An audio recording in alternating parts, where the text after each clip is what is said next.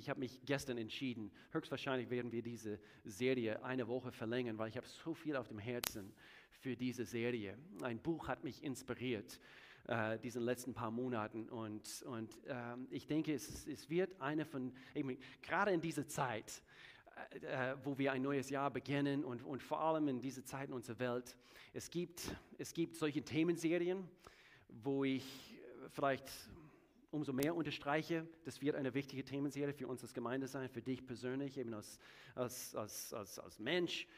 Und das wird eine von diesen Serien sein. Es ist ein Wort, resilient, wenn man das hört, es ist nicht wirklich so im Umgangssprache, es ist eine von diesen Wörtern, vor allem wenn, es eben, wenn, wenn die Themenserie so heißt, was ich gerne definieren würde. Und das haben sie so gut ge, äh, geschafft anhand von diesem Videoclip, damit wir verstehen, worauf ich bei dieser Themenserie hinaus will.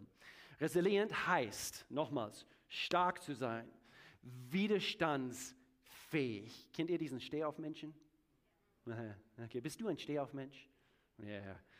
Stabil, robust. Ich bete für eine robuste Gemeinde, eine stabile Gemeinde. In, in, in, in solche Zeiten, wo, wo einer nach links, nach rechts schaut und, und, und folgt vielleicht das in neue Ideologien und Theologien nach und, und so weiter. Zäh, tragfähig, belastbar.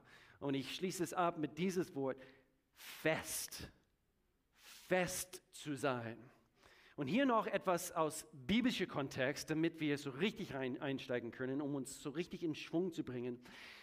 Paulus sagt hier in 1. Korinther Kapitel 16, Vers 13, seid wachsam, haltet treu an dem fest, was ihr glaubt.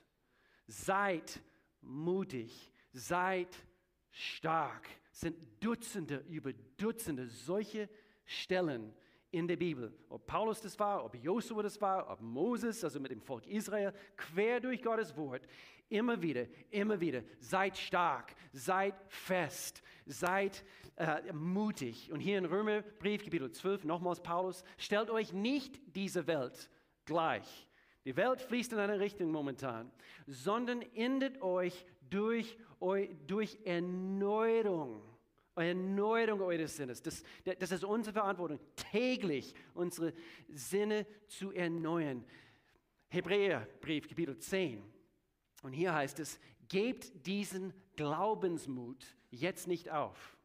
Er wird einmal reich belohnt werden. Ja, was ihr nötig habt, ist was?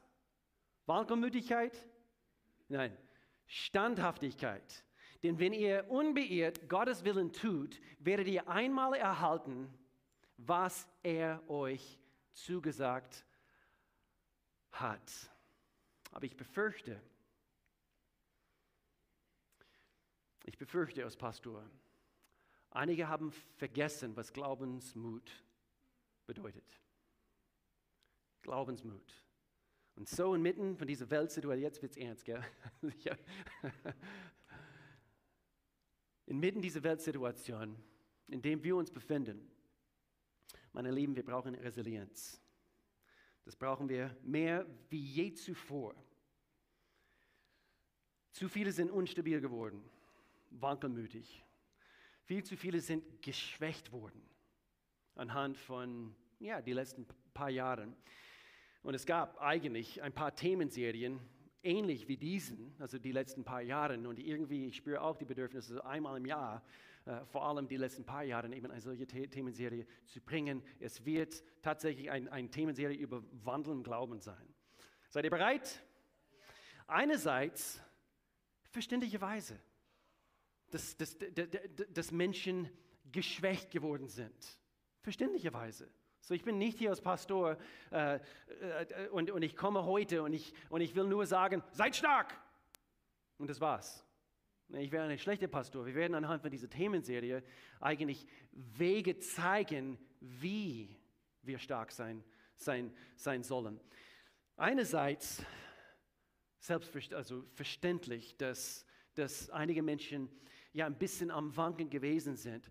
Gestern, wir waren bei einem Pastorenfrühstück äh, als Abschluss von der Allianz-Gebetswoche. Diese letzte Woche war auch evangelisch, auf der evangelischen Allianz-Ebene ein Gebetsfrühstück. Und gestern war, wirklich eine Hammerzeit mit allen anderen Pastoren zusammen. Ein, ein Jonas Hoffmann ist der SPD-Abgeordnete im Landtag von Baden-Württemberg. Du würdest ihn bestimmt gut kennen, Bernhard.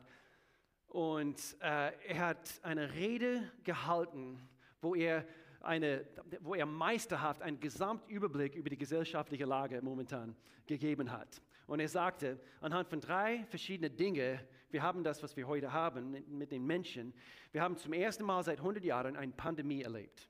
Zum ersten Mal.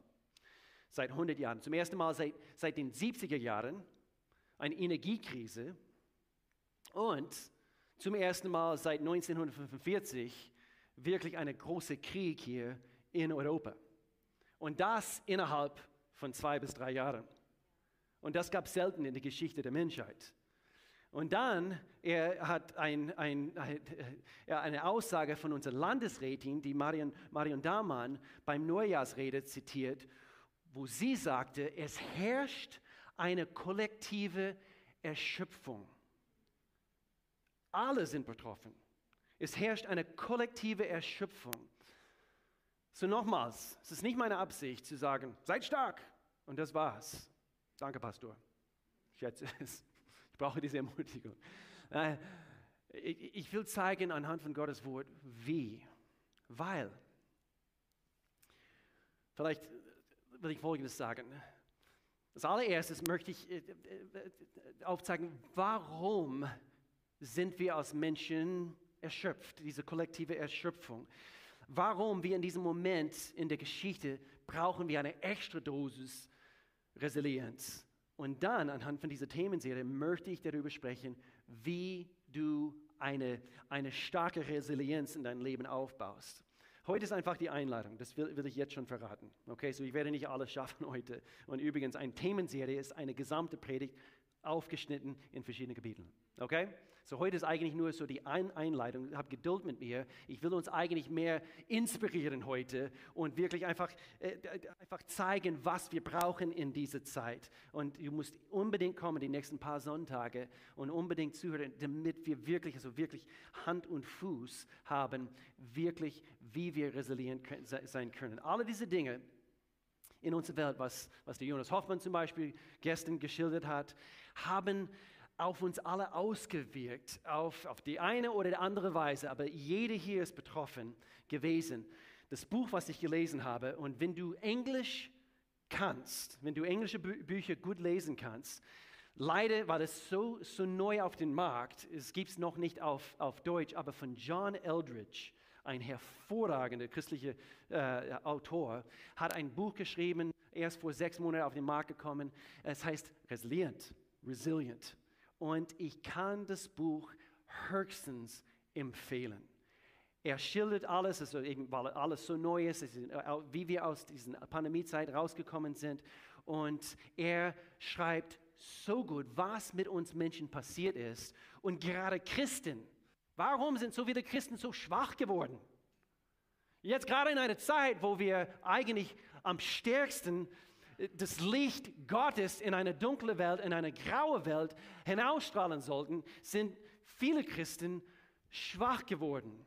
Und so er schreibt hier, das war ein bisschen hart, ich will es in Lieben sagen, viele Christen sind schwach geworden. Äh, er schreibt hier in sein Buch, wir sind in die Pandemiezeit bequem hineingegangen. Und er schreibt anhand von den letzten paar Jahrzehnten mit Technologie und, und alles, was so schön ist in unserer Welt, es hat uns geschwächt. Und dann,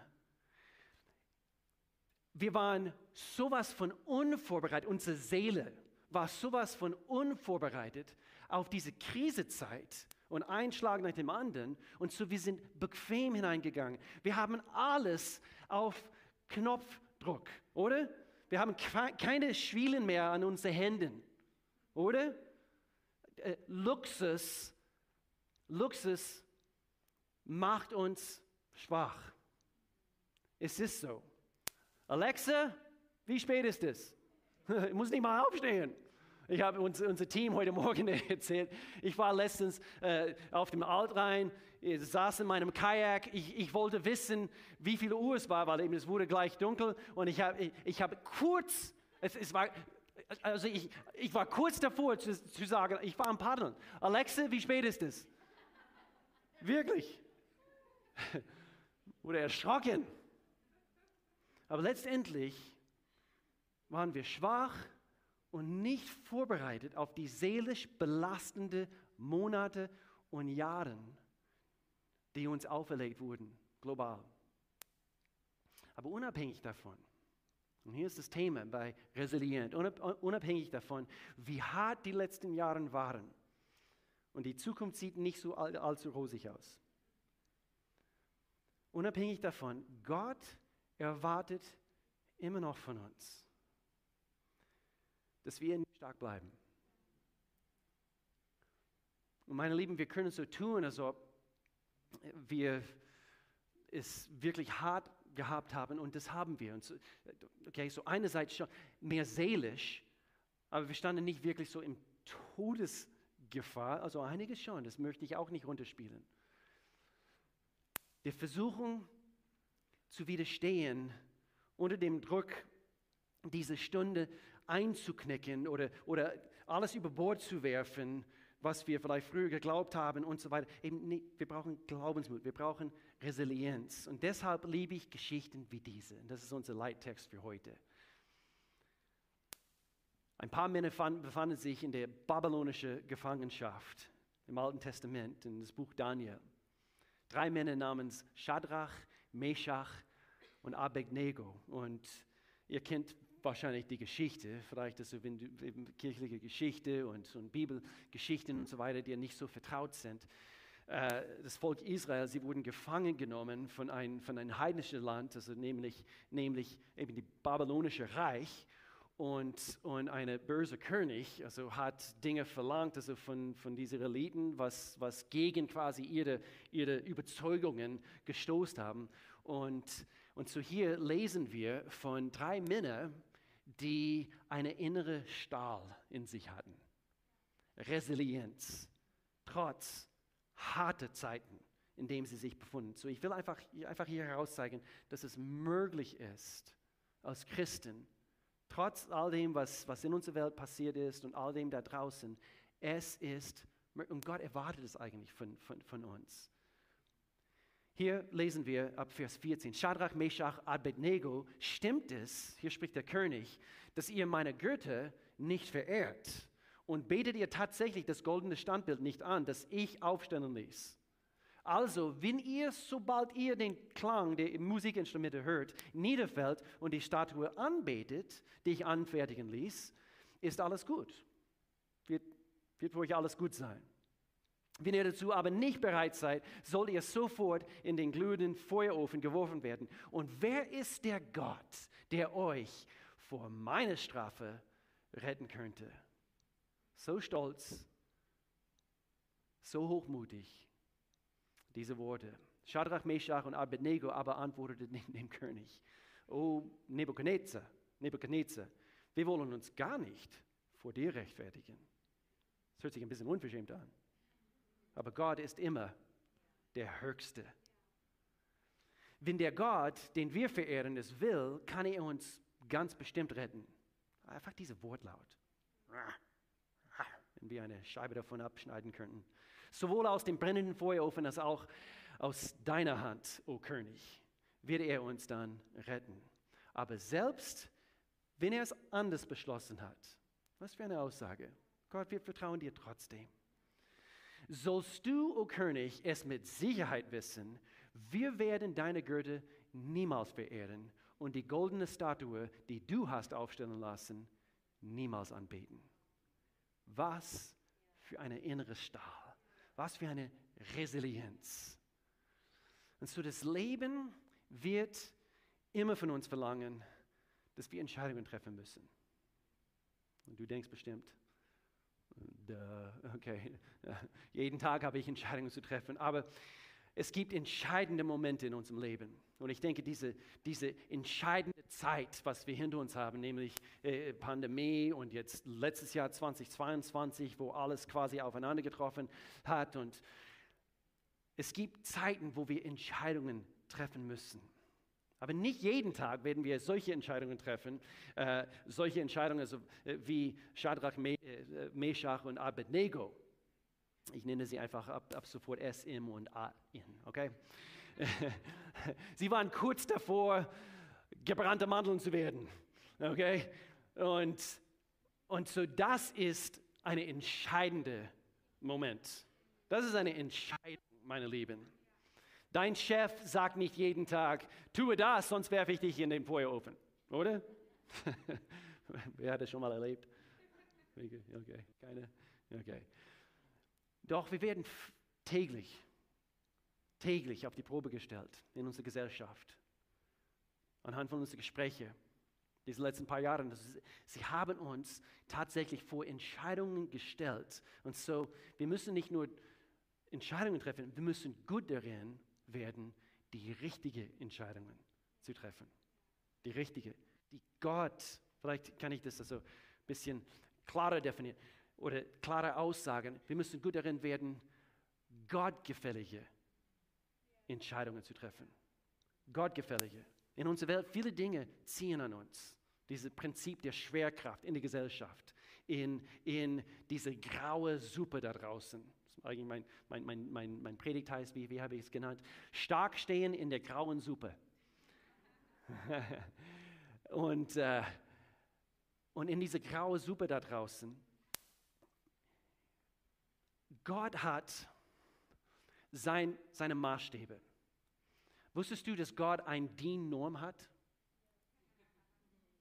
Wirklich. Er hat ein DIN-Norm. Und und seine Prinzipien, das ist nämlich übrigens sein Wort, die Bibel.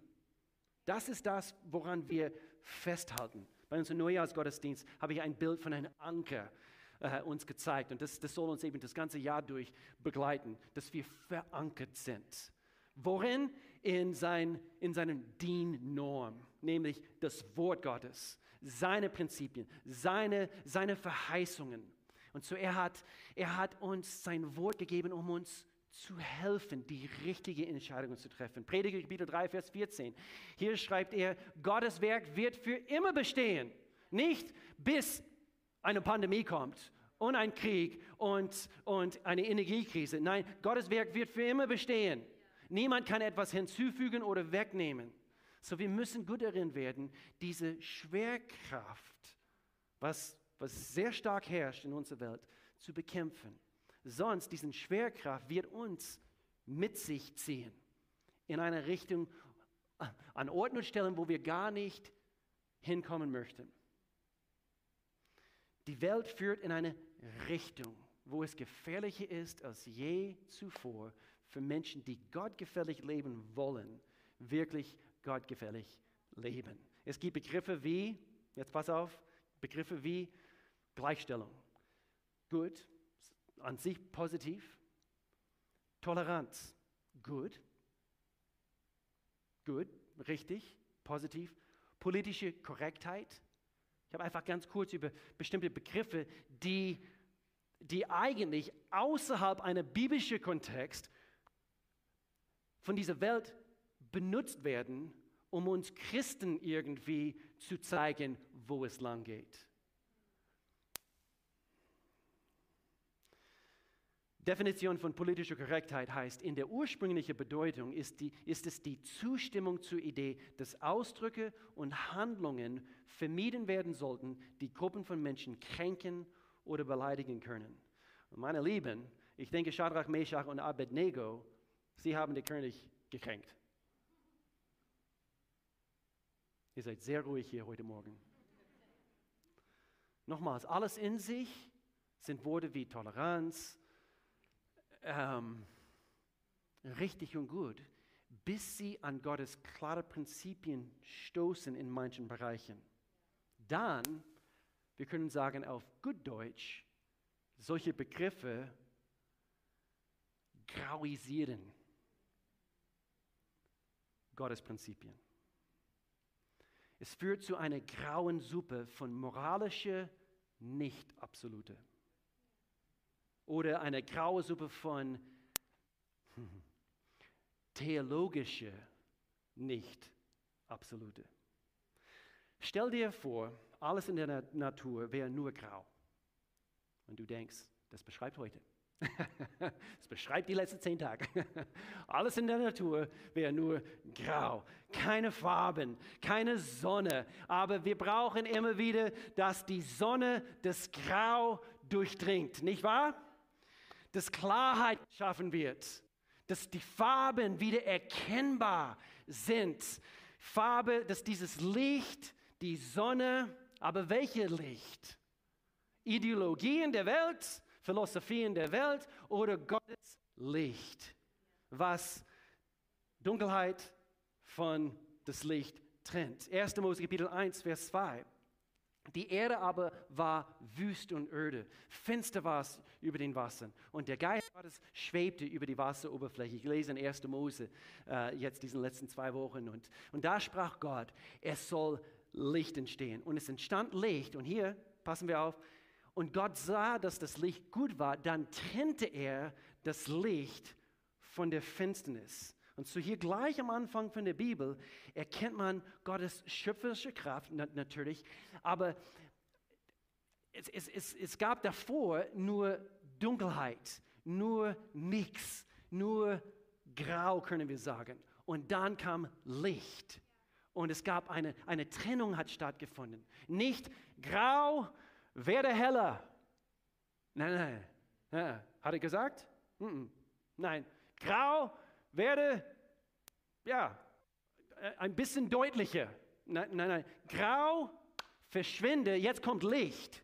Und Licht kommt und trennt das, was, was so wischiwaschi in unserer Welt ist und zeigt uns, wo es lang geht. Eine Trennung hat es geben müssen. Sehr wichtig in unserer Welt. Es gibt einen Geist, also es gibt Begriffe wie der Zeitgeist, der uns versuchen wird, dass wir gleichgültig werden, dass wir passiv werden, dass wir grau werden. Weniger Klarheit, weniger, äh, äh, wo wir wissen können, was richtig ist, was, was falsch ist. Ich nenne es Wischiwaschi-Glaube. Und doch der Glaube ist basiert auf was? Überzeugungen. Überzeugungen. Hebräerbrief Kapitel 11 und Alex, ich weiß, also du wirst es eben länger ausholen äh, nächste Woche. Durch den Glauben, sie verschlossen Löwen das Maul, löschten Feuerflammen, Shadrach, Meshach, Abednego und entkamen der tödlichen Klinge des Schwertes. Und hier ist es, ihre Schwäche wurde in Resilienz verwandelt. Ich sehe eine starke Gemeinde in dieser Zeit, was diese Welt so stark braucht.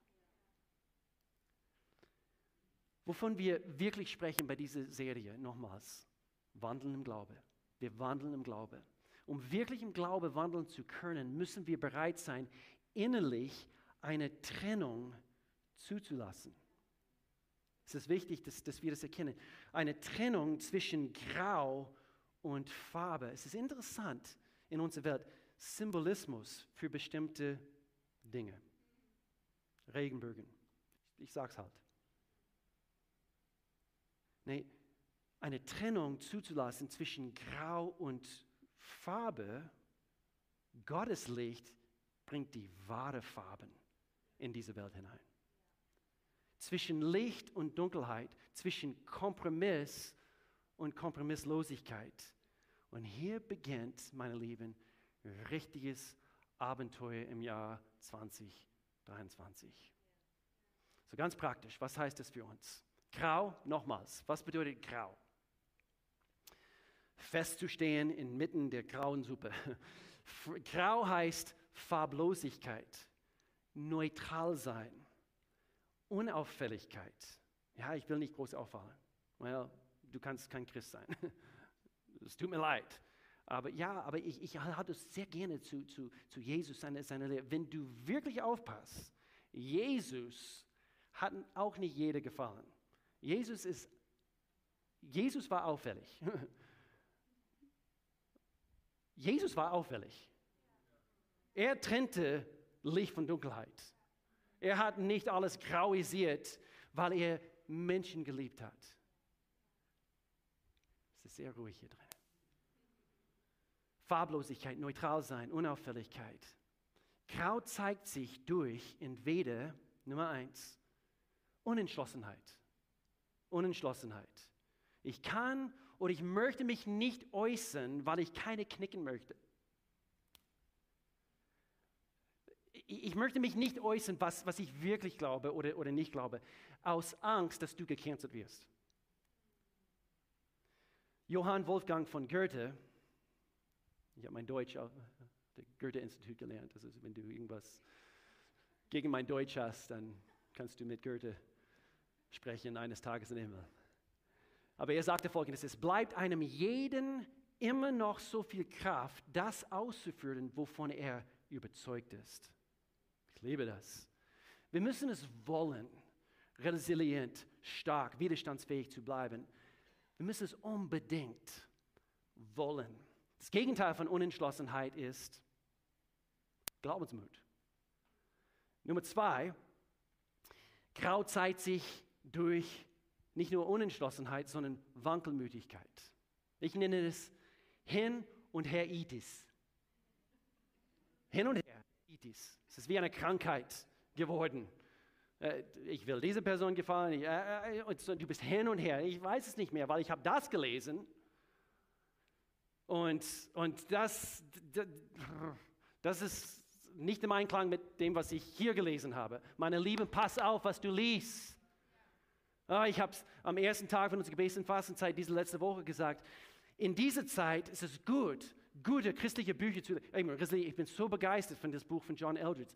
So gut. Sei wählerisch.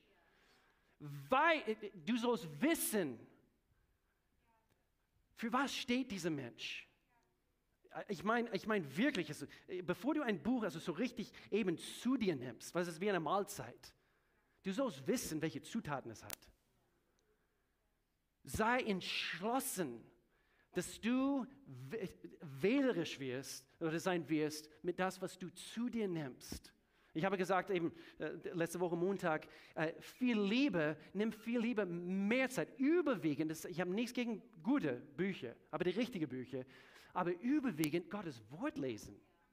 Das, es, sollte, es sollte nicht unbedingt ein Gleichgewicht sein, sondern eigentlich, eigentlich eine Überbetonung auf Gottes Wort weil Gottes Wort ist, ist vollkommen.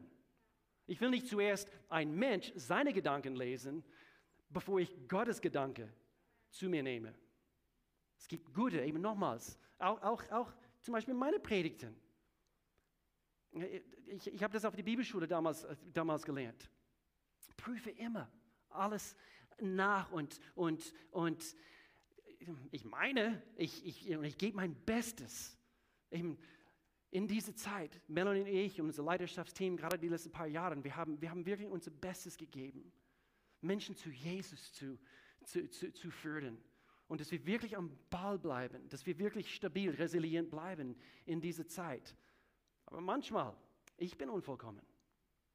Deswegen, ich sage immer, lieber viel mehr in Gottes Wort lesen. Natürlich, wir, wir treffen uns also einmal am Sonntag also für ein, ein, ein Predigt, aber das reicht nicht aus das reicht nicht aus. Wir brauchen unbedingt mehr von Gottes Wort, sonst fallen wir hinein in diesen sogenannten Hin- und Her-Itis. William Faulkner, ein Schriftsteller, er sagte folgendes, manche wird erst mutig, wenn er keinen anderen Ausweg mehr sieht. Und zu meiner Lieben, äh, diese kollektive Erschöpfung ist, ist ein Phänomen, aber mein Gebet ist es, dass es eher zu einer kollektive, pass auf, Verzweiflung wird, was dazu führt, dass wir auf die Knie gehen in solchen Zeiten und dass wir Gott suchen. Eine kollektive Verzweiflung ist, ist, ist eher etwas Positives, weil wir, sind, wir, wir, wir brauchen ein Wort von Gott. Gott, ich brauche dich. Ich, ich sehne mich nach dir, wie in einer trockenen und dürren Land. Ich brauche dich, Gott. Ich brauche dein Wort. Ich bin hungrig danach. Eine kollektive Verzweiflung ist nicht unbedingt was Schlechtes. Nummer drei, diese graue Suppe führt dazu, dass wir gleichgültig werden. Gleichgültigkeit ist eine Falle. Wir werden gefangen in der was? Neutralität. Gefangen in der Neutralität. Elizabeth George, Schriftstellerin, sagte folgendes: Gleichgültigkeit ist eine geistliche Gefühlslosigkeit die sich einschleicht und das Gute, das Gott für unser Leben vorgesehen hat und das Gute, das er mit uns für ihn und sein Reich erreichen will, verdirbt. Und so genau wie diesen Jungs in das Buch Daniel müssen wir eine Entscheidung treffen. Ich denke, immer mehr stehen wir vor Entscheidungen. Welche Prinzipien werde ich erlauben, mein Leben zu beeinflussen? Welche Prinzipien, auf welche Prinzipien baue ich mein Leben auf? Gottes Prinzipien sind zeitlos. Es waren, es waren dieselben Prinzipien vor zehn Jahren. Es waren dieselben Prinzipien bei den letzten Pandemiezeit 1920 rum. Werde ich mit Grau zufrieden sein? Wir müssen eine Entscheidung treffen.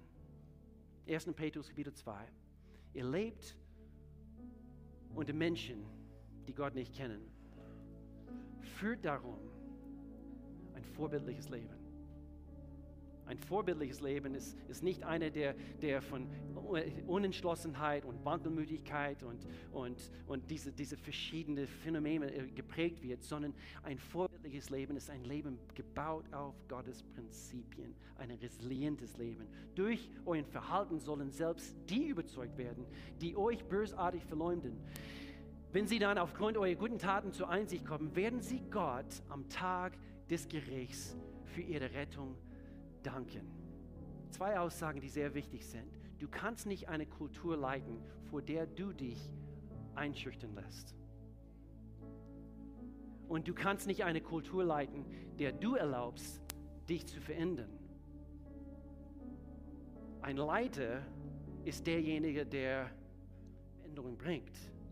Christen sind Leiter in der Gesellschaft, falls du es vergessen hast.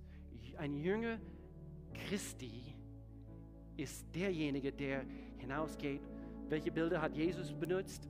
Salz und Licht hat immer einen Einfluss, ist, hat immer eine leitende Rolle in unserer Welt. Und so, wovon sprechen wir? Wir müssen uns die Frage stellen, ist Gott immer noch, sind seine Wünsche immer noch mein Ziel? Oder auch in diesem Buch zu lesen, oder ist diesen Drang in mir innerlich so stark, zurückzugehen zu das Leben vor der Pandemie zum Beispiel. Und ich will einfach, ich will das einfach wieder. Ich will das deswegen letzten Sommer einfach, dass alle wieder in Urlaub, also der meistgereiste Sommer seit je. Ich war an der Flug, äh, Flughafen in Zürich, um meinen äh, Sohn, äh, Sohn durch, äh, dorthin zu bringen. Und es war, ich habe noch, noch nie so packend voll. Es war im Juli im letzten Jahr 2022. Warum? Ich will endlich wieder das tun können, was ich die letzten paar Jahre und selbstverständlich. Es, es macht auch nur Sinn. Aber es ist diesen Drang in uns so stark, dass wir nur zurück zu dem, was diesen Luxus, was wir damals hatten, dass wir, dass Gottes, Gottes Wege nicht mehr mein höchstes Ziel ist. Macht es Sinn? Es fängt in den kleinen täglichen Entscheidungen an. Keine Kompromisse zu machen, nicht grau zu leben. Gott verlässt sich auf uns. Diese Aussage soll, soll in dein Herz so hineingeprägt werden. Gott verlässt sich auf dich. Wow, ich habe eine Aufgabe. Du hast eine Aufgabe. Und alleine eben das zu wissen, dass du für diese Zeit berufen bist, das, das, das baut einen Stahl in dir hinein. Komm, was will, wir durchdringen die graue Suppe. Wir trennen das Licht von der Dunkelheit. Schließe mit dieser, mit dieser Stelle ab. Ihr kennt es alle sehr, sehr gut. Das ist aus der Message-Übersetzung im Englischen, wo Jesus sagt, ich will euch sagen, warum ihr hier seid. Ja, okay. Warum bin ich hier? Er sagt hier, ihr seid hier, um das Salz zu sein, das den Gottgeschmack dieser Erde hervorholt. Wenn ihr eure Salzigkeit verliert, wie sollen die Menschen dann die Göttlichkeit schmecken? ihr seid hier, warum? Um Licht zu sein und die Gottfarben in der Welt zum Vorschein zu bringen. Gott ist kein Geheimnis, das man für sich behält. Wir gehen damit an die Öffentlichkeit, sagt er hier. So öffentlich wie eine Stadt auf einem Berg. Wenn ich, euch zu, wenn ich zu euch oder euch zu Lichtträgern mache, glaubt ihr doch nicht, dass ich euch unter einen Eimer verstecken werde, oder? Ich stelle euch auf einen Lampenstände. Jetzt, wo ich euch auf einen Berg gestellt habe, auf einen Leuchtenstände, leuchtet. Resilient, stark, mehr geprägt von Gottes Wort als die Umstände der letzten drei Jahre. Wir bleiben stark. Wir werden, er wird eines Tages zurückkommen und wir werden staunen, einfach wie er uns belohnt, dass wir stark geblieben sind in einer sehr, sehr kritischen Zeit in unserer Welt. Mein Leben bringt Farbe in das Leben von anderen hinein. Wenn ich gerade stehe, Jesus steht mit mir gerade. Gott, lass mein Aufrechtstehen anderen in meinem Umfeld inspirieren. Ich lebe resilient, weil es dich ehrt. In Jesu Namen. Amen. Lass uns beten. Vater, in Jesu Namen, Gott, wir kommen zu dir. Gott, ich danke dir, dass wir in solche Zeiten uns befinden können, Gott. Gebeten, Fasten, wenn es hier welche gibt, die vielleicht ganz neu hier sind und vielleicht haben sie ein Ohr voll heute Morgen bekommen, sind am, ein bisschen am, am Vortasten. Wer ist Gott und, und wie ist Gott und liebt er mich und hat einen Plan für mein Leben? Und ich will das hier kurz mit geschlossenen Augen sagen. Jeder vielleicht macht die Augen zu und ich will, dass du das hörst. Gott liebt dich.